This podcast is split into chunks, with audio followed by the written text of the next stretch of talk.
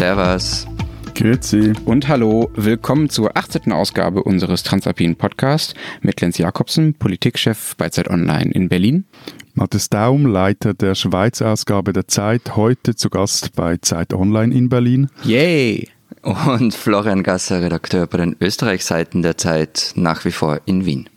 Wir wollen diesmal in unserer Zweierschalte aus Berlin und Wien reden über zwei Themen wie immer und zwar erstens darüber, in welcher Demokratieform eigentlich der Volkswille mehr zählt, in der direkten Demokratie oder in der repräsentativen Demokratie. Wir haben da ja mit Schweiz und Deutschland und Österreich ein paar ganz gute Vergleiche. Und wir wollen zweitens darüber reden, was es aus unseren Ländern eigentlich für gute Filme gibt. Anlass ist, dass jetzt ein Schweizer das wichtigste deutsche Filmfestival leiten wird. Vorab noch kurz unser Hinweis auf unsere Mailadresse, unter der Sie uns beschimpfen und bejubeln können, alpen.zeit.de.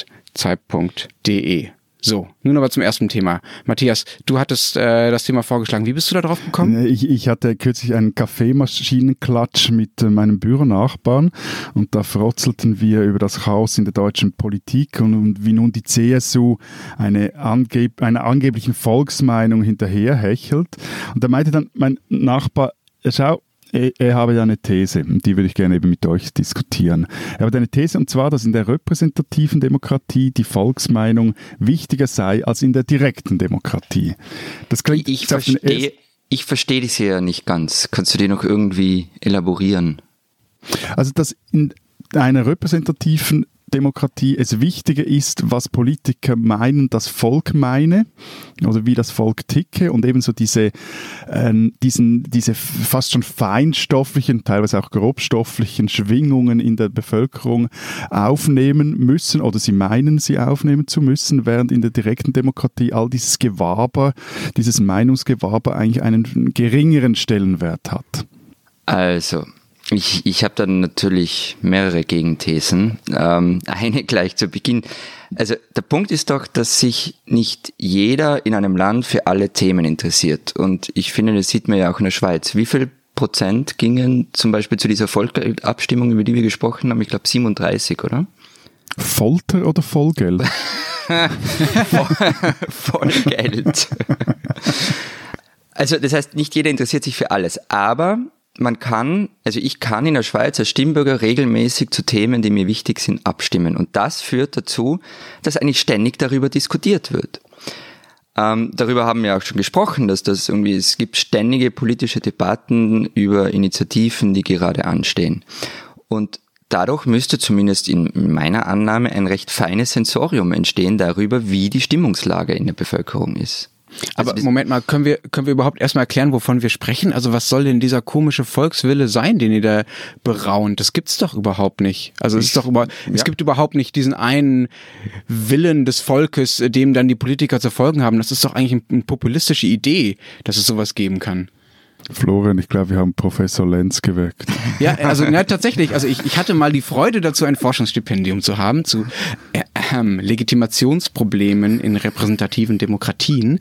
Und ich, ich will nicht zu weit ausholen, aber ich will zumindest sagen, dass es damals, als die Demokratien gegründet wurden, ja tatsächlich noch Sinn machte, von sowas wie einem Volkswillen zu sprechen, weil ja da wirklich die absolute riesige Mehrheit einfach beherrscht wurde vorher von ein paar wenigen, also von den Aristokraten, und sich dann tatsächlich das Volk mit seinem Willen zur Freiheit gegen die wenigen erhoben hat. Da hat das noch funktioniert.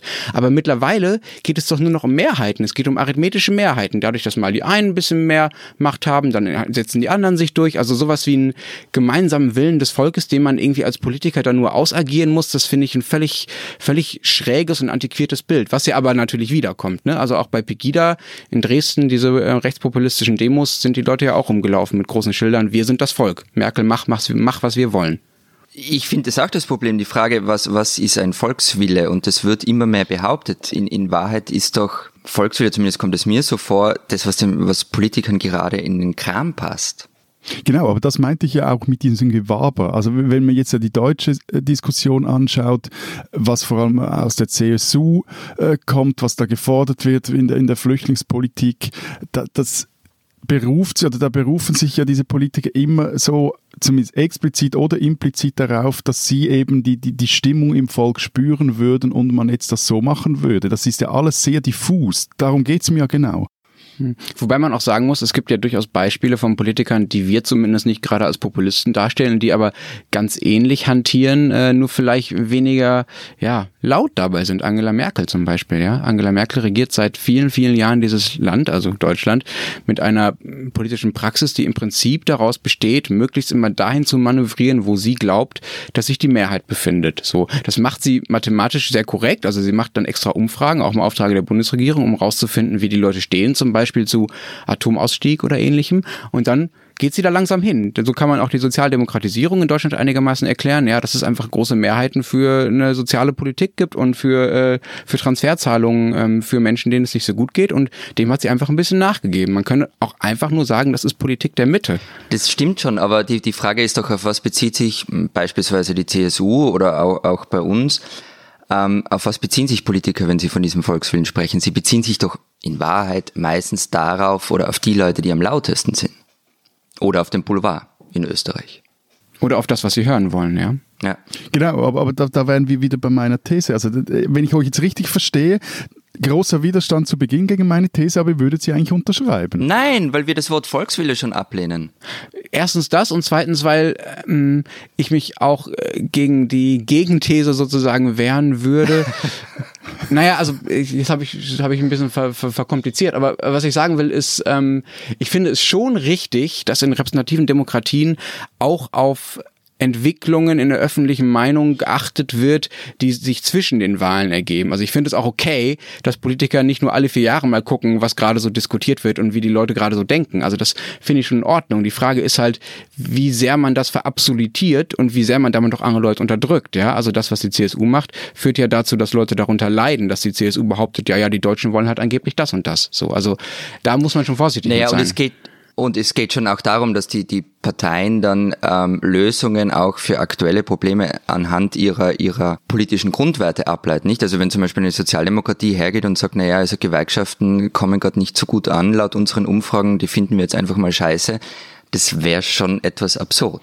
Gut, aber eben, ich bin ja nicht nach Berlin gekommen ohne eine Mission. Und die Mission wäre ja jetzt eigentlich euch auch die, die, die Idee der direkten Demokratie zu, euch mit damit zu infizieren. Weil die, die der Punkt ist doch, wenn du zwischen den Wahlen ähm, den, die, die Volksmeinung oder schieß mich tot, wie wir jetzt das auch immer nennen wollen, die äh, erspüren oder erfragen willst, dann musst du dich auf Umfragen berufen. Wir wissen alle, auch ich als Nicht-Politologe, dass Umfragen immer äh, eine relativ schwierige Angelegenheit sind, weil die Leute vielleicht dann nicht das wirklich sagen, was sie wirklich meinen, weil sie Schiss haben, da schlecht dann dazustehen bei Z dem, der sie Zertrümmerst du gerade deine eigene Nein, These überhaupt nicht. Ich, ich, ich äh, stütze sie nur.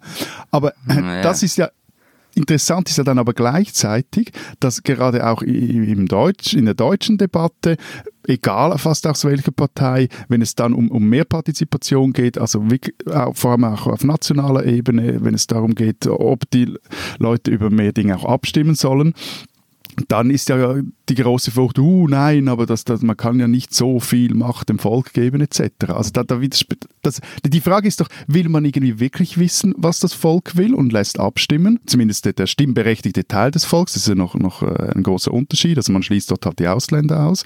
Oder verlässt man sich auf irgendwelche äh, teils genaueren, teils schwammigeren Umfragen und leitet daraus ein, seine Politik ab? Also, aber, ja, Florian, du. Nein, äh, ich, ich wollte noch einen Schritt weitergehen. Ist nicht die Frage in so einem Land mit viel direkter Demokratie wie in der Schweiz, dass die auch eine abschreckende Wirkung auf die politischen Eliten hat? Also soll heißen, traut sich das Schweizer Parlament Dinge zu beschließen, von denen es annimmt, dass sie ein Referendum nicht überstehen würden?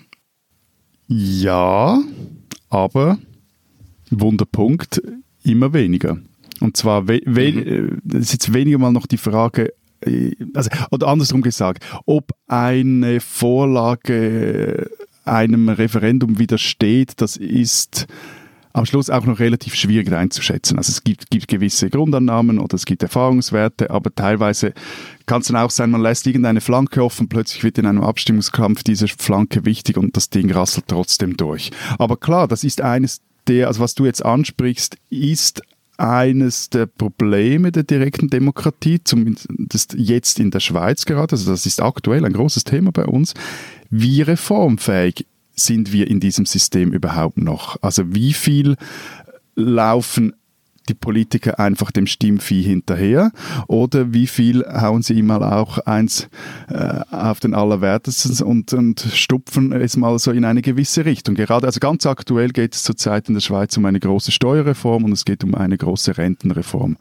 Die sind beide durchgerasselt vergangenes Jahr vor dem Volk, aus verschiedenen Gründen, auch unterschiedlichen Gründen.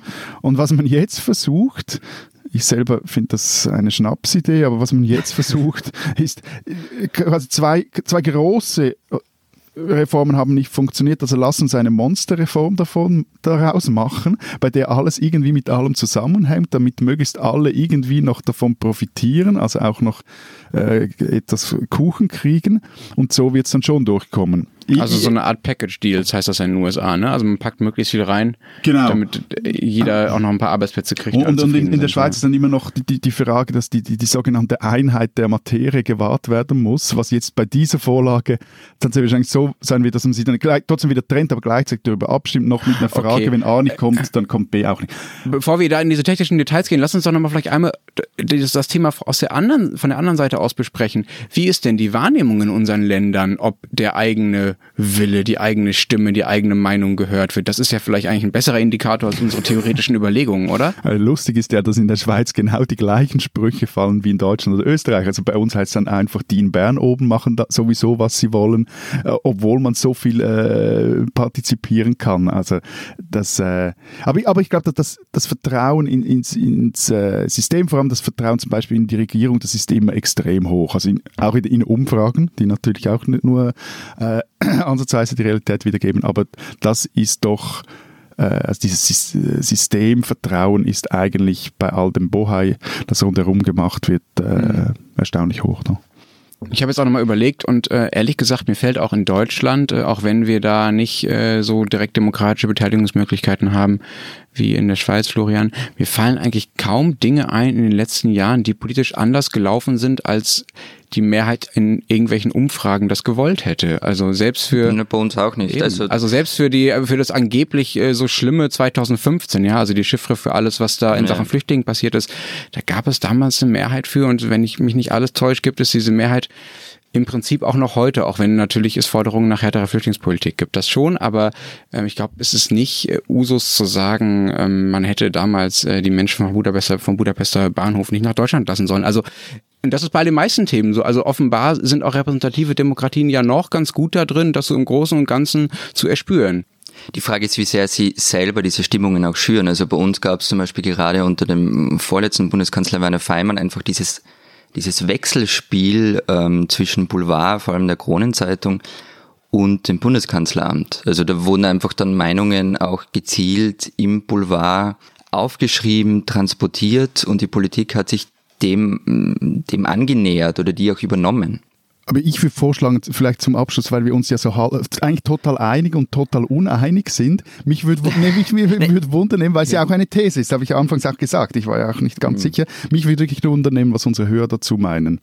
Du meinst zu der Frage, äh, wo Sie eigentlich selber mehr Macht haben, in, bei direkten Demokratien oder bei repräsentativen? Wo Ihr Wille besser vertreten wird. Ja. Das würde mich wundern, alpen.zeit.de. Ja. Schreiben Sie uns an unsere Mailadresse. Wir nehmen das in einer der nächsten Sendungen auf. Jetzt aber erstmal. Diesen Österreicher sollten Sie kennen. Österreich galt lange als eine politische Landschaft, in der eine liberale Partei ganz einfach keine Chance hat. Dann kam Matthias Strolz und zog im Jahr 2013 mit seinen Neos in den Nationalrat ein, kurz nachdem die FDP in Deutschland aus dem Bundestag flog. Der Typ ist quirlig und wirkt, als stünde er ständig unter Strom. Duracell-Hustle auf Speed nannten ihn manche. Nach fünf Jahren hat es Strolz offenbar gereicht. Er verkündete ziemlich aus dem Nichts, ähm, es hat wirklich niemand vorher gewusst, vor wenigen Monaten seinen Rücktritt. Und zwar völlig freiwillig. Er wurde weder von der eigenen Partei gestürzt, noch gibt es sonst irgendwelche Gründe dafür, also außer seine eigenen. Weil das so unglaublich klingt, nehmen ihm das bis heute viele nicht ab. Wie auch immer. Am Wochenende war die Mitgliederversammlung, auf der er verabschiedet und seine Nachfolgerin Beate Meinl-Reisinger gewählt wurde. Es war ein Tag mit vielen Gefühlen und auch einigen Tränen.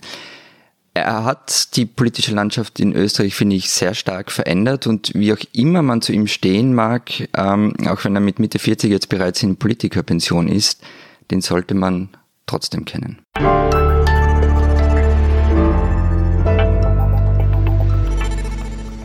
Unser zweites Thema diese Woche, Filme. Anlass ist das äh, ein Schweizer Matthias, wie heißt der nochmal?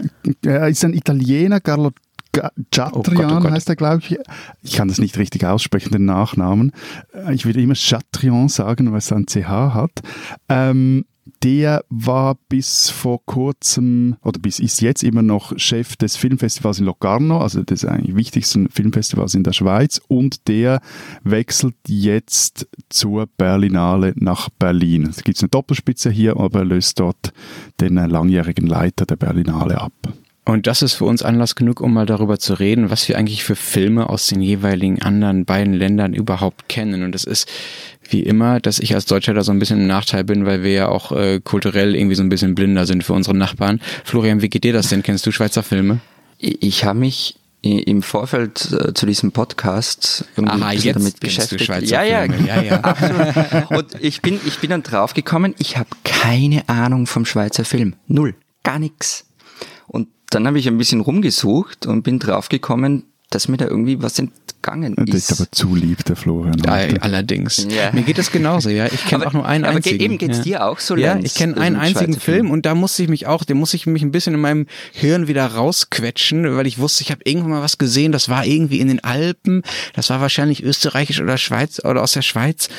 Und der Film war Winterdieb, ist mir dann wieder eingefallen. Das ist äh, von 2012 und ein Film über ja eine Alleinerziehende und ihren klauenden Sohn, die so ein bisschen Prekariatsleben am am Rande von so einer von so einer Wintersportindustrie führen. Was ich deshalb toll fand, weil es halt irgendwie nicht dieses gelackte, reiche, äh, weiße Luxusbergleben war, was äh, auch für mich mit der Schweiz verbunden ist, ja, äh, sondern weil man auch die ganze Industrie dahinter gesehen, ja, den ganzen Dreck, äh, die ganzen Saisonarbeitskräfte, die da rumhängen. Äh, das Wobei- fand ich fand ich sehr äh, sehr aufschlussreich und auch einfach ein guter Wobei Film. mir vorkommen ist jetzt beim schnellen drüberschauen, dass, dass ich habe fast keinen Schweizer Film gesehen, der irgendwie im Bankermilieu spielt oder eben diese Luxuswelt darstellt. Vielleicht ist ist, euch das so? peinlich, Matthias. Ja, uns, uns ist ja vieles peinlich, aber nur noch kurz zu, zu, zum Winterdieb, was lustig war. Als du den reingeschrieben hast, hatte ich gedacht, Winterdieb 2012, hä, was ist das für ein Film? Reingeschrieben in den Äh, Sendeplan, Ja, ja, in den Sendeplan, Matthias Entschuldigung, übrigens. wir, haben so ein Vorbereitungstool und danach habe ich gedacht, was Winterdieb, was ist, kenne kenn ich nicht. Und jetzt kommt und das ist, glaube ich, auch einer der Punkte, wie- wieso man zumindest im Ausland Schweizer Filme vielleicht nicht gerade als Schweizer Filme erkennt, weil der Film heißt auf Englisch Sister, was überhaupt nicht mit, mit dem deutschen Titel zu tun hat und auf Französisch und so hatte ich ihn abgespeichert auf Französisch, weil die Regisseurin eine, eine Welche ist, Ursula Mayer, äh, L'Enfant d'Orno und es ist ein super Film, also von dem, aber ich glaube, das ist wie so, wie so ein, ein äh, etwas, das schon mal etwas schwieriger macht, Schweizer Filme als solche zu erkennen. Bankenthema, doch gibt es Filme, es gibt vor allem Serien, es äh, gab jetzt äh, kürzlich, das war Ende Jahr, Anfang dieses Jahres, gleich, auch das wieder typisch Schweiz, gleich im Westschweizer Fernsehen und im Deutschschweizer Fernsehen eine, äh, im Deutschschweizer Fernsehen war es Mehrteiler, im Westschweizer äh, wirklich eine Serie über den Bankenplatz, also die ganze Geschichte mit dem äh, Tod des Bankgeheimnisses. Die welche Serie war wahnsinnig gut, der Deutschschweizer Mehrteiler so mäßig. Und warum kommen diese Dinge nicht in die, in die Nachbarländer? Also warum wissen wir davon nichts? Weil, also, das würde, würde in Deutschland ja auch funktionieren, ja. Es gibt ja für ja einen Markt und der ist ja größer und äh, spricht die gleiche Sprache und so. Also jetzt in, die, in diesem Fall ist halt das einfach, also die, die Serie, die RTS produziert hat, zusammen, glaube ich, wenn ich das richtig im Kopf habe, mit entweder belgischen Sendern oder mit belgischer Unterstützung. Da haben auch französische Schauspieler und Schauspielerinnen mitgespielt. Ist ganz einfach, äh, ist halt auch Französisch.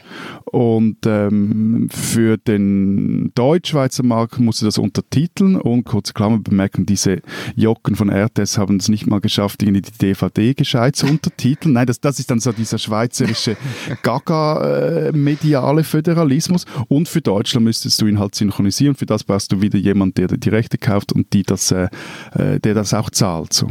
Mir ist übrigens gerade eingefallen, dass ich doch einen Schweizer Film schon vor langer Zeit gesehen habe. Es gibt einen Spielfilm über die Pleite der Swiss Air. Ich habe aber keine Ahnung mehr, wie der heißt. Grounding, genau. Das Okay. war auch so einer der, der großen Filme von Michael Steiner, der sich auch, der auch sehr, sagen wir, eher so, so Blockbuster-Filme und, und Dog-Filme macht, also Semi-Dog-Filme. Aber vielleicht noch zum Thema mit, mit Schweiz, finde ich es ja auch noch lustig in der Schweiz selber, wenn du, du zugibst, du findest Schweizer Filme toll, das ist immer etwas i. Also nichts lieber machen Schweizer Feuilletonisten, als sich über den Schweizer Film zu mokieren. Mal sind die Drehbücher langweilig, mal die Dialoge platt, dann irgendwie ist der Regisseur eine Pfeife oder die Musik ist, ist schlecht. Ähm, ja, ich, ich, eben, dann der Ausnahmen sind dann natürlich die Dinge, die man dann gut finden darf. Eben zum Beispiel äh, den Winterdieben, Ursula May und all diese, das, das finden dann alle wieder toll.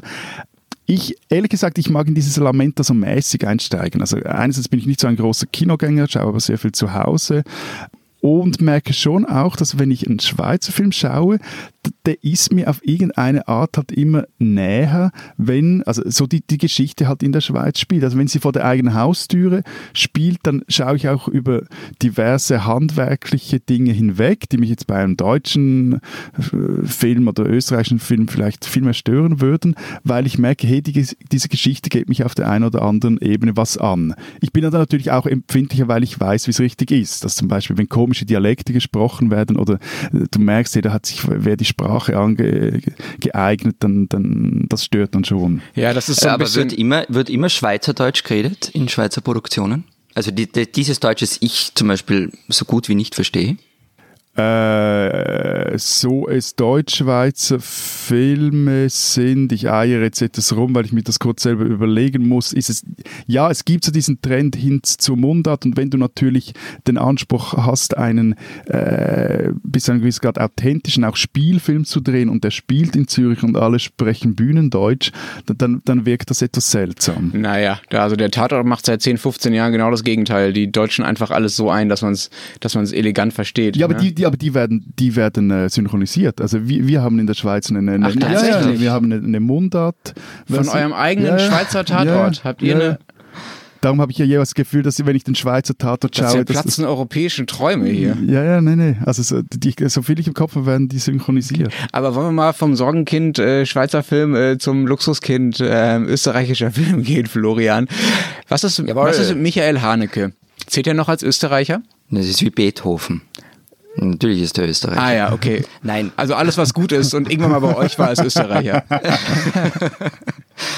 Nein, Nein aber Haneke auch deshalb, weil Haneke hat ja, äh, Haneke hat ja am Anfang, finde ich, sehr, sehr österreichische Filme gemacht. Also extrem morbide. Ne? Ich erinnere mich an Der siebte hm. Kontinent hieß es, glaube ich. Also eine Familie, die quasi kollektiv in den Selbstmord geht. Ähm, auch Funny Games ist ja unglaublich, also das ist noch nicht mal mehr morbide, das ist geradezu todeslüstern. Das fand ich sehr typisch für Österreich. Das hat sich dann irgendwie mit der Zeit so ein bisschen verändert, weil er ja auch nach Paris gegangen ist und so. Aber es scheint ja schon so, dass es im österreichischen Film so, so ein morbides Motiv gibt, was sich ja in der Musik und in der Literatur auch durchzieht und was irgendwie im Ausland gut ankommt. Äh, habt ihr eigentlich eure Hausaufgaben gemacht und euch und Muttertag angesehen? Nein. Ich habe auch ein ganz schlechtes Gewissen, aber ich habe so viele österreichische Filme gesehen, Florian, bitte sei nicht böse. aber Muttertag hattest du gesagt, ist äh, sehr, ähm, sehr programmatisch für das, was den österreichischen Film auszeichnet, ja? Ja, da werden mir ganz viele widersprechen. Ich finde halt, da kommt dieses Mobile, von dem du gesprochen hast, rein. Also da, da ist ganz vieles, was diesen österreichischen Film für mich, zumindest den aus den 90er Jahren ausmacht. Das Skurrile, der schwarze Humor, das Mobile. Ähm, und in dem Film Alfred Dorfer kommt auch vor. Ich meine, er ist völlig wahnsinnig. Ich habe mal in Hamburg wem den Film gezeigt. Der hat mich gefragt, ob wir einen Schuss haben. Ja, habt ihr so ja auch. im Fernsehen oder im Kino zu zeigen. Aber ich finde den schon ziemlich gut. Aber was, was, was, weil du gemeint hast bei Haneke, die ersten Filme, die wären für dich so typisch österreichisch gewesen. Ist das für dich typisch österreichisch, dieses Morbide in Filmen? Ja, auf jeden Fall. Also dieses Morbide und gleichzeitig, also was bei Haneke ja nicht so stark rauskommt, was in, wahrscheinlich in diesem Muttertag-Film stärker rauskommt und auch zum Beispiel in Indien, einem Film, der ja auch äh, sehr morbide ist, aber auch sehr lustig ist, ja. Mhm. Also dieses, äh, dieses. Wobei der jetzt keine Gags hat. Nein, der hat keine Gags, der, der lebt von so einer gewissen Skurrilität und von so einer Eigenartigkeit der Protagonisten. Und die Eigenartigkeit der Protagonisten, finde ich, ist was, was eigentlich für alle Österreicher gilt. So, und nicht nur im Film. auch also im Podcast. So eine, ja, auch im Podcast. Also so eine gewisse Skurrilität, äh, die ich aber total charmant finde, wo ich mir aber vorstellen kann, dass wenn ich jetzt 10, 20 Jahre in Österreich lebe, mich total nervt. Die finde ich sehr typisch und die gucke ich mir gerne für 90 mhm. Minuten an. Wie gesagt, ob für 10 Jahre äh, 1 zu 1, weiß ich jetzt auch nicht. Du kannst auch, wenn du in Österreich lebst, andere Filme schauen. Ah, ja, nee, aber, aber Lenz meint, er wisse nicht, ob er in einem österreichischen Film leben möchte. Das ist. genau, also ich glaube, Josef Hader würde mich ganz schön nerven auf Dauer. Aber es ist das Interessante, dass ihr das aufzählt, was für euch den österreichischen Film aus, ausmacht. Weil, also es stimmt schon, es ist auch für mich so, vielleicht weil ich mit diesen Filmen aufgewachsen bin. Aber es ist ja dann so, so Ende der 90er ist was passiert im österreichischen Film. Er wurde plötzlich international. Also es gab da den Film, den kennt wahrscheinlich keiner von euch, Nordrand, der ist Ende der 90er Jahre erschienen. Film von Barbara Albert, der ist sehr, sehr gut angekommen, auch bei, bei Filmfestivals. Und plötzlich sprachen sie sogar in Hollywood von, von diesem Austrian Film. Und dann kamen die ganzen Filme, die, also zum Beispiel das Weiße Band, weil wir gerade von Haneke gesprochen haben, die dann auch wirklich international abgeräumt haben und die, finde ich, nicht mehr in diesem Morbiden drin sind. Mhm. Oder es gibt mhm. eine, eine relativ junge Regisseurin in Österreich, Nina Kusturica, die macht auch Filme, die man vielleicht nicht, wenn sie nicht in Wien spielen würden, als, als diesen klassischen österreichischen Film, den du jetzt gemeint hast, Lenz, einordnen würde. Also was, was mich selber jetzt nochmal zurück zum Schweizer Film zu kommen, halt immer wieder äh, überrascht ist, wie auch, wenn man gerade bei Schweizer Filmen, wenn die etwas durchschaut, merkt, wie gewisse Filme einfach die Jahrzehnte überdauern, ohne alt zu werden. Also klar, dann die Autos sehen aus wie Oldtimer und die, die Leute haben lustige Frisuren, aber ich habe irgendwie vor einer Zeit lang mal etwas begonnen, wirklich so auch, auch alte äh, Filme zu schauen, also 1930er Jahren äh, Leopold Lindbergh zum Beispiel, in dem Heinrich Gretler Wachmeister Studer spielt. Das ist eine, eine Verfilmung eines Romans von Friedrich Glauser. Oder dann die Mir sagt keiner dieser Namen irgendwas, Florian dir? Nur Friedrich Glauser. Also, äh, eben, ihr, ihr, könnt jetzt ja Notizen machen und das euch dann äh, mit einer Weiterbildung. Sie sind Nein, hier bei der Zeit, hier wird der Bildungskanon es veröffentlicht. Gibt, es gibt dann einen Faxabruf bei Matthias das Daumen Filmliste Wir machen jetzt eine Zeitakademie Film. Wir machen Public Viewing bei genau. Matthias Daum.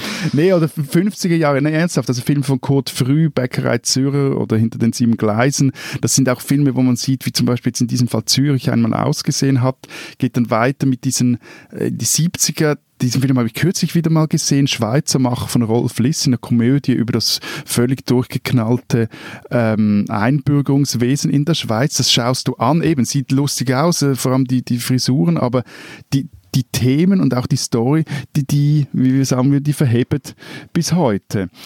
Das finde ich immer wieder interessant und da finde ich halt auch die, die, die Filme, die dort spielen, wo man äh, selber lebt oder selber sein, sein Umfeld hat, das werden dann auch bis zu einem historische Quellen, um sich über seine eigene Vergangenheit äh, ein Bild zu machen. Sieht die Gegenden seiner Kindheit wieder, nicht in hm? solchen Filmen? Ja, aber jetzt nicht, also 30er, 50er Jahre, da war noch bei mir noch Nein, nicht das viel. nicht, aber so, so 80er, 90er. Ja, aber auch darüber hinaus, also wo du merkst, hey, das, das erzählt extrem viel über das Land, wie das damals war und äh, du siehst zum Beispiel auch bei diesen alten Filmen, finde ich interessant, die Landschaftsaufnahmen. Du siehst, wie sich dann die, die ganze Landschaft auch verändert hat, solche Dinge. Mhm. Ohne und gleichzeitig das finde ich interessant, eben du schaust sie dann nicht nur durch diese Historikerbrille, sondern es ist dann wirklich auch gut unterhalten. Es ist einfach ein guter Spielfilm, egal ob der jetzt 70 äh, Jahre alt ist oder nicht. Wie sich die Landschaften und das Land verändert haben, ist ein ganz gutes Stichwort. Es gibt in Deutschland, äh, wir haben noch gar nicht über den deutschen Film geredet übrigens, ähm, würde mich auch noch interessieren, was, was ihr da seht. Aber was ich äh, noch zum deutschen Film erstmal sagen will, ist, ähm, es gibt da ja so eine kleine Welle seit 10, 15 Jahren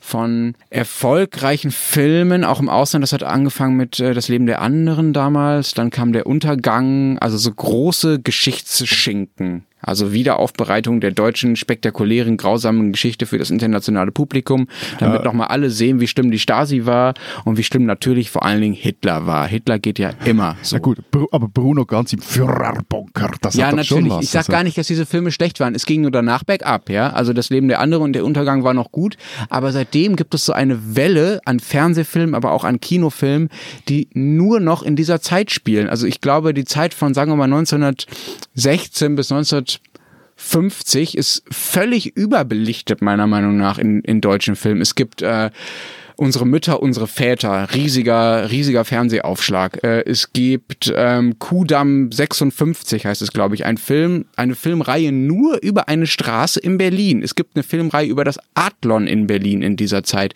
Es gab jetzt äh, Babylon Berlin, die teuerste Serie aus deutscher Produktion aller Zeiten, wo man natürlich immer genau das sieht, was man erwartet. Also die Menschen sind alle total arm, aber sie nehmen auch ein bisschen Drogen und dann tanzen sie nachts und es gibt dann irgendwie die Weltwirtschaftskrise und dann kommen so langsam die Nazis und äh, schlagen die bösen Ausländer. Und das stimmt alles, das ist alles wichtig zu sehen, aber wisst ihr, mir geht das da so ein bisschen wie mit, wie mit Rammstein zum Beispiel, ja. Mich, mich, nein, ernsthaft, mich ärgert das total, dass das Einzige, was an, als typisch deutsch gilt und auch außerhalb von Deutschland einigermaßen erfolgreich ist, nur diese Themen wiederholt. Dieses brutal militärische, gleichzeitig irgendwie ästhetisierende, so, das sind immer die gleichen Bilder, immer die gleichen Geschichten, die irgendwie aus Deutschland funktionieren. Und das finde ich so ärgerlich. So. Und wehe, einer von euch guckt diesen Krams. Das Problem ist, wenn man nebeneinander aufnimmt, dass man sich nicht vom Bildschirm wegdrehen kann, wenn man einen Lachanfall Florian, du musst jetzt leider einspringen. Ach, ich finde dieses Gejammere, pff, ja, ein bisschen Dings. Man, sie haben ein Publikum, so what? Ja, was das ist war das jetzt aber für eine das, Kategorie? Das, das ist eine Scheißantwort, Entschuldigung. Also ich habe gut, Ja, nee, nicht nee, ich habe gut am Lenz. 56 gesehen und ich fand es ganz ordentliche Unterhaltung. Das ist nicht, äh, wenn, wenn du wirklich was lernen willst, musst du vielleicht immer noch ein Buch lesen, aber da- das war doch Aber ganz das ist lustig. doch Quatsch. Aber das wieso? ist doch diese Quatsch. Tanzschule, das ist doch lustig. Ja, das ist alles lustig, aber, Ja, ja, aber merkt ihr, wie ihr euren Anspruch runterschraubt, wenn es um deutsche Filme geht? Wir reden hier über hochkünstlerische Dinge aus der Schweiz und aus Österreich, die ihr wirklich abgefeiert hat. Jetzt geht's um deutsche Filme und ihr sagt, ach ja, das ist doch ganz nett, ach die tanzen, ach ja, ist doch ganz gute Unterhaltung, ja, jammer doch nicht, das gibt doch ein Publikum, bla bla bla. Das finde ich wirklich strange, weil es gibt ja tolle deutsche Filme. Es gibt, wenn wir über alte Dinge reden, es gibt Rainer Werner Fassbinder, einer der besten Filmemacher auf der ganzen Welt, meiner Meinung nach. Der hat so fantastische Filme gemacht. Es gibt aktuell Valeska Griesebach als Regisseurin oder es gibt den besten de- deutschsprachigen Film, den ich überhaupt kenne, Toni Erdmann, der auch erst ein paar Jahre alt ist und auch deutsch ist und übrigens tollen österreichischen Schauspieler in einer der Hauptrollen hat, ja. Aber darüber reden wir nicht. Wir reden über Kriegsfilme. Die Nein, ich kann und kurz erzählen. Ein, et, etwas Neues, was ich gerade gesehen habe, was ich ganz toll finde, ähm, ist allerdings kein Film, sondern eine Serie, die neue Staffel von Pastewka. Die finde ich super, auch um, zugegeben aus persönlichen Gründen. Das ist äh, ein deutscher Komiker. Ne? Wo läuft das nochmal? Bei Sky oder so? Amazon. Amazon, okay. Hiermit haben wir auch noch ein bisschen Werbung gemacht. Okay, ich sehe schon, ihr habt meinem Wutausbruch nicht so viel entgegenzusetzen. Damit kann ich leben. Wir genießen ihn eigentlich eh.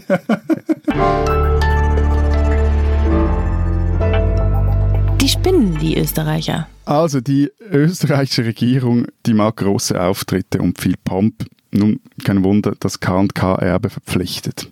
Jetzt sollen also Grenzen abgeschottet werden, Soldaten auch in Afrika zur Abwehr von Flüchtlingen eingesetzt werden und, das Wichtigste, Polizeipferde müssen in Wien wieder her. Gesucht werden, so war zu lesen, zwölf Tiere. Sie müssen braun oder schwarz sein, also nichts da mit den Lipizanern. Aber leider, liebe Pferdebesitzerinnen und Besitzer unter unseren geschätzten Podcast-Hörerinnen und Hörern, die Eingabefrist für Verkaufsangebote ist bereits abgelaufen.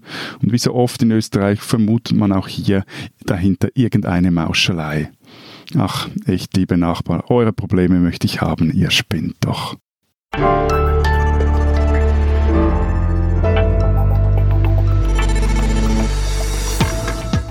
Das war's diese Woche bei unserer mittlerweile 18. Folge von Servus, Grüzi und Hallo.